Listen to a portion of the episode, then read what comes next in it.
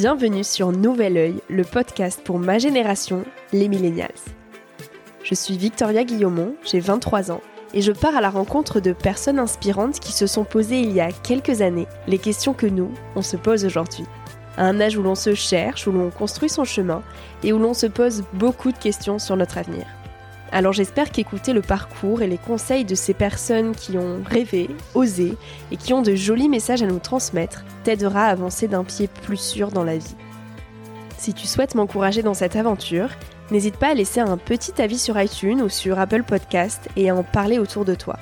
Tu peux aussi m'écrire sur le compte Instagram Nouvel Oeil et retrouver tous les épisodes sur le site www.nouveloeil-podcast.com. Je t'invite maintenant à emprunter un nouvel œil pour regarder le monde sous un autre angle, pour te recentrer sur ce qui est essentiel et sur qui tu es pour t'aider à trouver ton chemin et surtout à oser. Cet épisode est un extrait du podcast publié lundi dernier. En moins de 10 minutes, il te permettra de capter les plus beaux messages de mon invité de la semaine. Un mini-épisode à écouter et à réécouter quand la motivation ou le sourire te manqueront. Un extrait qui, je l'espère, remplacera Instagram pendant ta pause de 10 minutes, se retrouvera dans tes oreilles avant de t'endormir ou à ton réveil pour commencer ta journée dans la joie. Si cet extrait te plaît et que tu as envie d'en connaître plus sur mon invité de la semaine, l'épisode en entier t'attend chaudement sur Nouvel Oeil. Alors à 20 ans, euh, j'étais, je vivais à Paris. Et j'avais déjà commencé le théâtre, euh, j'avais 15-16 ans, euh, quand j'avais démarré des, des, petits cours, mais comme j'étais aussi à l'école, donc c'était plus compliqué de me lancer à plein temps, on va dire, dans, dans cette activité.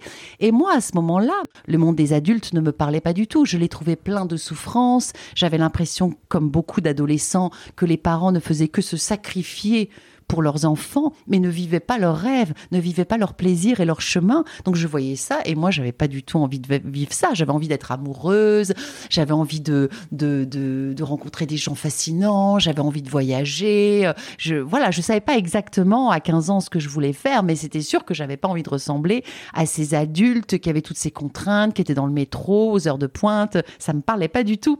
Et un jour, je, vais voir un spectacle et là, je, vois une comédienne euh, euh, qui pleure sur scène qui pleure sur scène et qui donne tout. Et je sens le public ému et moi aussi je suis émue. C'était Anouilh, un texte d'Anouilh, c'était euh, Antigone de Anouilh, une tragédie grecque. Et là, je me mets à pleurer et en fait, j'ai une révélation. Je me dis, mais oui, mais c'est ça que je veux faire.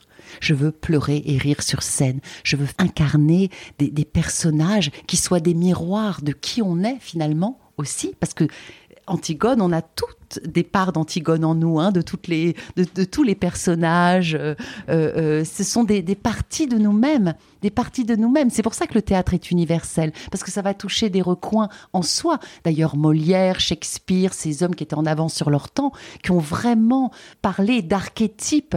C'était une psychologie très fine qui a été détaillée dans leur, dans leur texte, qui fait qu'on se sent proche de ces personnages. Mmh. Et en fait, on a chacun de ces personnages aussi en nous. Mmh. Hein, on apprend ça aussi dans les thérapies. Et là, j'ai compris ce que je voulais faire.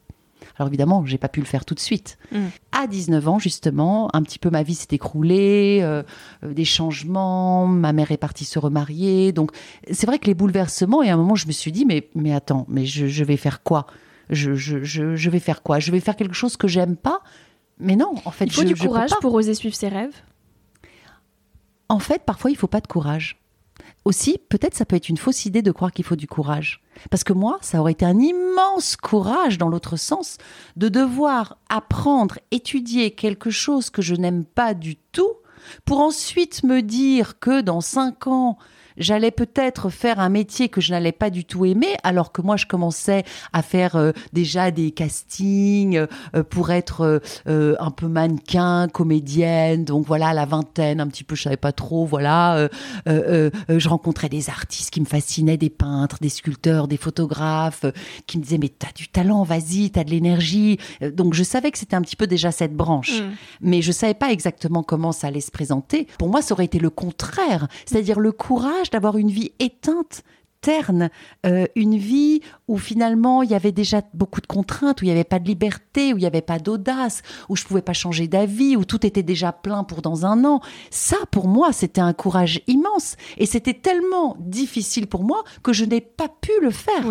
Je, je n'ai même pas pu le faire. Donc j'ai choisi cette voie, mais je ne l'ai pas choisie. C'est-à-dire qu'à un moment, je me suis dit, de toute façon, je ne peux pas faire autrement que de vibrer qui je suis. Je ne peux pas faire autrement que d'aller vers moi-même et de créer, d'apprendre euh, ce qui déjà pointait très fort. Et donc, je me suis inscrite dans mes premiers cours de théâtre à 19 ans. Alors bien sûr, euh, il y avait l'élan, j'avais envie, et puis j'avais un potentiel. Mais après, euh, on sait bien que, le travail est énorme. Hein. donc j'ai dû travailler, j'ai rencontré beaucoup de professeurs qui m'ont poussé, euh, qui m'ont fait apprendre des textes, j'ai joué mes premiers spectacles. Cette initiation a été maintenant, avec le recul, je peux dire, une initiation à la vie. C'est comme si j'avais appris à m'aimer. J'avais appris à avoir du discernement, ce qui est extrêmement important. J'avais appris à aller au fond de moi sans avoir peur de qui j'étais, et puis à me détacher du regard des autres, parce que quand on a 20 ans, le regard des autres est primordial. C'est très important, c'est la base, avoir confiance en soi. Oui. Qu'est-ce que tu voudrais dire aux jeunes aujourd'hui qui cherchent leur confiance, justement? Alors, c'est très important ça. La confiance, c'est la base. En fait, on a une sagesse innée. Évidemment, c'est souvent pas à l'école et pas dans la société qu'on va avoir des réponses ou qu'on a été habitué à apprendre, euh, à écouter notre sagesse innée.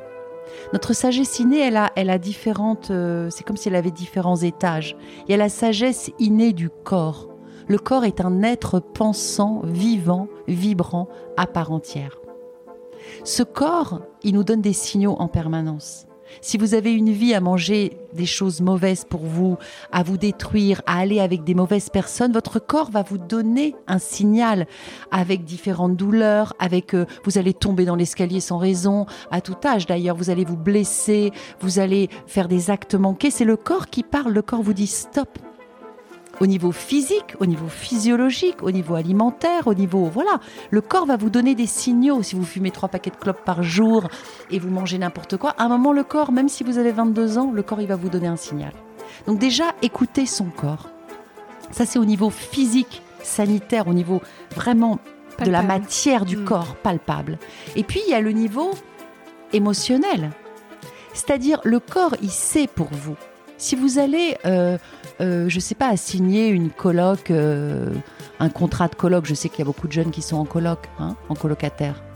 Si, si au moment de signer ou un, ou un travail, vous commencez à avoir les mains moites, à avoir mal à la tête, à être très très mal, bah ça veut dire que en fait votre inconscient perçoit peut-être cette personne elle n'est pas bien pour vous. Peut-être c'est pas bien d'aller signer ce contrat avec, cette, avec ce patron qui peut-être est euh, abusif ou pervers, etc.